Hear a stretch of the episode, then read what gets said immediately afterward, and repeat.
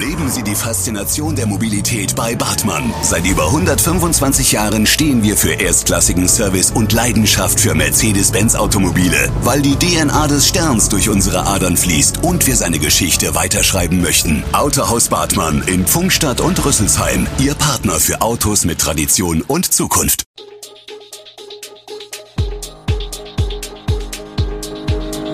Gude, unser morgendliches News Update. Das Wichtigste aus Südhessen für Sie im Überblick. Guten Morgen aus Darmstadt an diesem 31. Januar. Hoher Schaden bei Großbrand in Biblis, Darmstädter Chöre und Corona und Sturmtief richtet große Schäden in Norddeutschland an. Das und mehr gibt es heute für Sie im Podcast. Eine Einsatzserie hält die Bibliser Feuerwehren, womöglich aber auch die Polizei, derzeit mächtig auf Trab. Erst am späten Donnerstagabend waren die Wehren zu einem Gebäudebrand in ein Mehrfamilienhaus gerufen worden. Zwei Menschen wurden dabei leicht verletzt. Am frühen Sonntagmorgen nun der nächste Großeinsatz. An der NATO-Straße in der Nähe des Rheins stand eine 1500 Quadratmeter große Scheune in Vollbrand.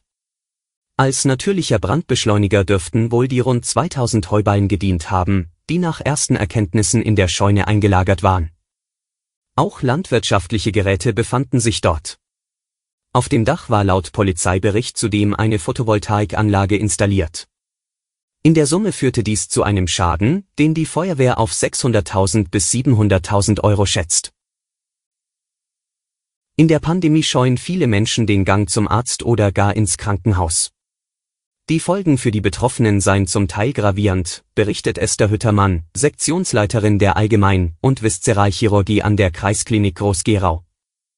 So beobachte man einen deutschlandweiten Rückgang der Darmkrebsoperationen um 18 Prozent seit Beginn der Corona-Zeit. Das heiße jedoch nicht, dass die Krankheit eine Pause eingelegt hat. Vorsorgeuntersuchungen wie etwa Darmspiegelungen wurden unnötig hinausgezögert. Zudem kämen zahlreiche Patienten nicht mit ersten Symptomen, sondern erst mit einem Darmverschluss als Notfall ins Krankenhaus. In diesen Fällen kann die Krebserkrankung schon so weit fortgeschritten sein, dass eine Heilung nicht mehr möglich ist, verdeutlicht Hüttermann. Deutschland fokussiere sich seit fast zwei Jahren auf die Behandlung von Covid-19. In der Pandemie finden viele Menschen Gründe, die gegen einen notwendigen medizinischen Eingriff oder auch nur eine Vorsorgeuntersuchung sprechen. Eine zentrale Rolle spielen dabei die Angst vor Ansteckungsgefahr und eingeschränkten Besuchsregelungen sowie die Sorge, die durch die Pandemie übermäßig beanspruchten Kliniken zusätzlich zu belasten. Wie sich die Corona-Einschränkungen aufs eigene Leben auswirken, davon kann jeder ein Lied singen.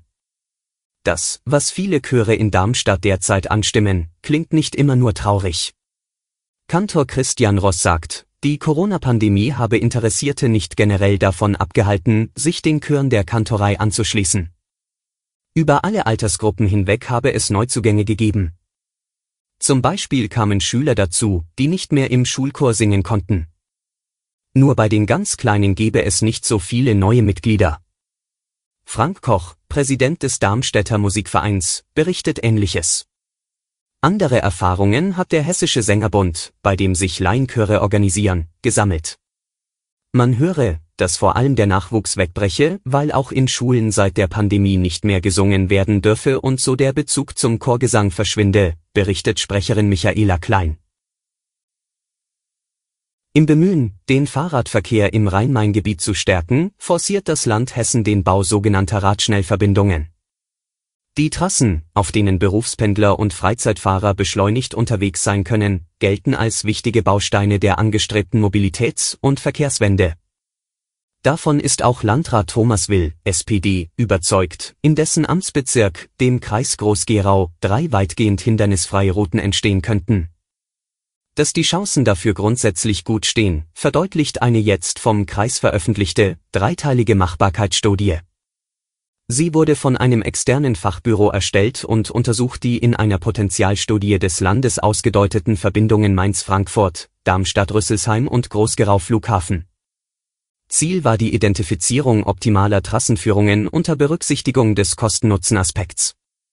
Berechnungen haben bei allen drei Routen Potenziale zwischen 1200 und 1600 Radfahrern pro Tag ergeben Steigende Preise könnten in den nächsten Monaten auch die Biertrinker in Deutschland erreichen. Etliche große Brauereien haben in den vergangenen Wochen Preiserhöhungen für Großkunden angekündigt. Das betrifft nicht nur die obere Preislage, sondern in einzelnen Fällen auch schon die untere. Vor allem das ertragsstarke Fassbörgeschäft der Brauereien leidet stark in der Pandemie. Derweil ist in der Braubranche von einer Kostenexplosion nicht nur bei Energie, sondern auch bei Rohstoffen bis hin zu Kronkorken die Rede. Beim Bierabsatz ging es im vergangenen Jahr zugleich weiter nach unten, wie der Deutsche Brauerbund am Freitag schätzte. Der Rückgang spiegle aber nicht einmal ansatzweise das Ausmaß der Krise wider, teilte Hauptgeschäftsführer Holger Eichele mit. Er erwartet nur eine langsame Markterholung. Sturmtief Nadia ist mit gefährlichen Böen über Norddeutschland hinweggefegt und hat mehrere schwere Unglücke verursacht. Im brandenburgischen Belitz kam ein Fußgänger ums Leben, weil ein Wahlplakat umgeweht wurde und auf ihn stürzte. In Bremen erlitt ein Mensch in einem Park schwere Verletzungen, als ein Baum auf ihn fiel und in Mecklenburg-Vorpommern verunglückte ein 16-Jähriger, er fuhr mit seinem Motorrad gegen einen umgestürzten Baum und wurde schwer verletzt.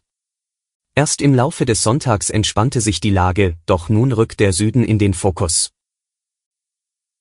Alle Infos zu diesen Themen und noch viel mehr finden Sie stets aktuell auf echo-online.de.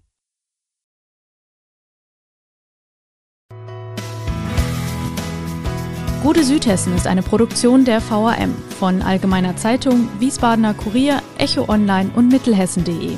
Redaktion und Produktion die NewsmanagerInnen der VAM.